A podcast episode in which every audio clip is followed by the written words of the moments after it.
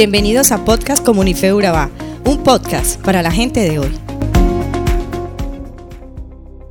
A través de las escrituras vemos muchos ejemplos del Señor obrando milagros como respuesta a una sincera oración.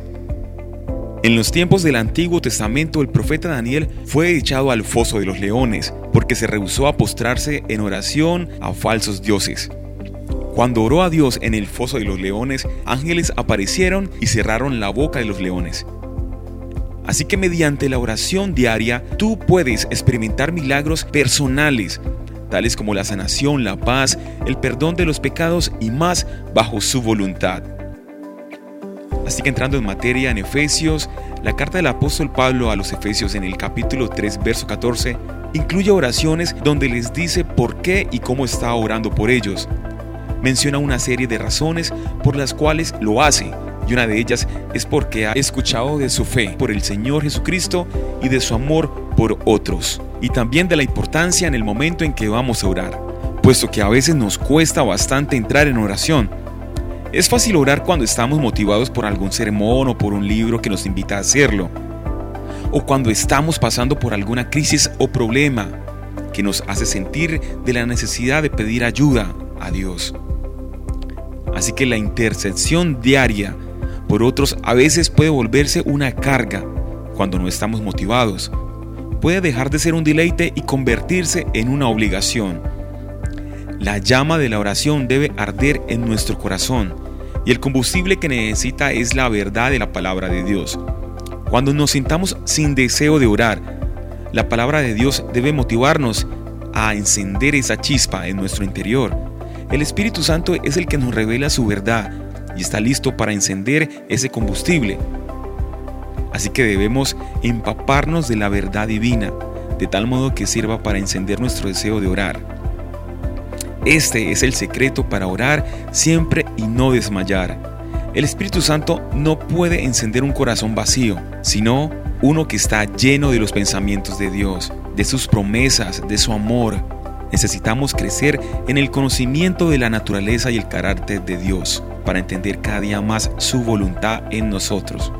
La oración tiene que ver con un Dios real que puede oír, con un Cristo que triunfó en la cruz y nos ha dado libre acceso a la presencia del Padre, con una tumba vacía con la que podemos declarar victoria en cualquier situación, porque el Cristo vivo está ahora como sumo sacerdote intercediendo por nuestras peticiones, y con un Espíritu Santo que nos ayuda a orar cuando no sabemos cómo hacerlo, intercediendo por nosotros con gemidos indecibles.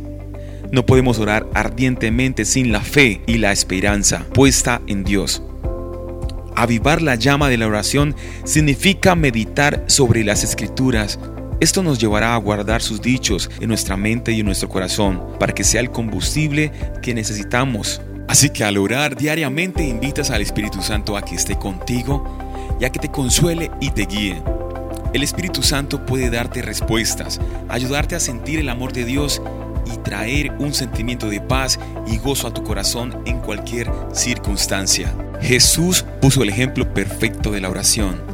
Si te esfuerzas por seguir su ejemplo por medio de la oración, podrás llegar a ser como Él y desarrollarás una mejor relación con Jesús y con el Padre. Somos Comunife Urabá, un lugar para la gente de hoy. Síguenos en redes sociales como Comunife Urabá y en la web www.comunifeurabá.com. Allí encontrarás todo un contenido digital reservado de parte de Dios para ti. Nuestras reuniones miércoles 7 y 30 pm, toda una experiencia de oración y domingos 9 y 30 am destacamos la importancia de Dios en nuestra vida al compartir en familia. Te esperamos.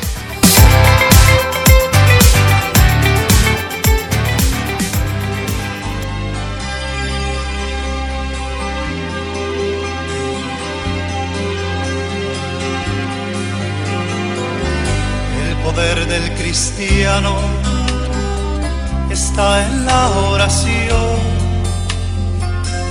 El que ora constante vencerá en todo tiempo la tentación. El poder del cristiano está en Jesús. Y Cristo nos dijo, orad siempre, siempre, porque la respuesta está en la oración. Y el enemigo caerá vencido, caerá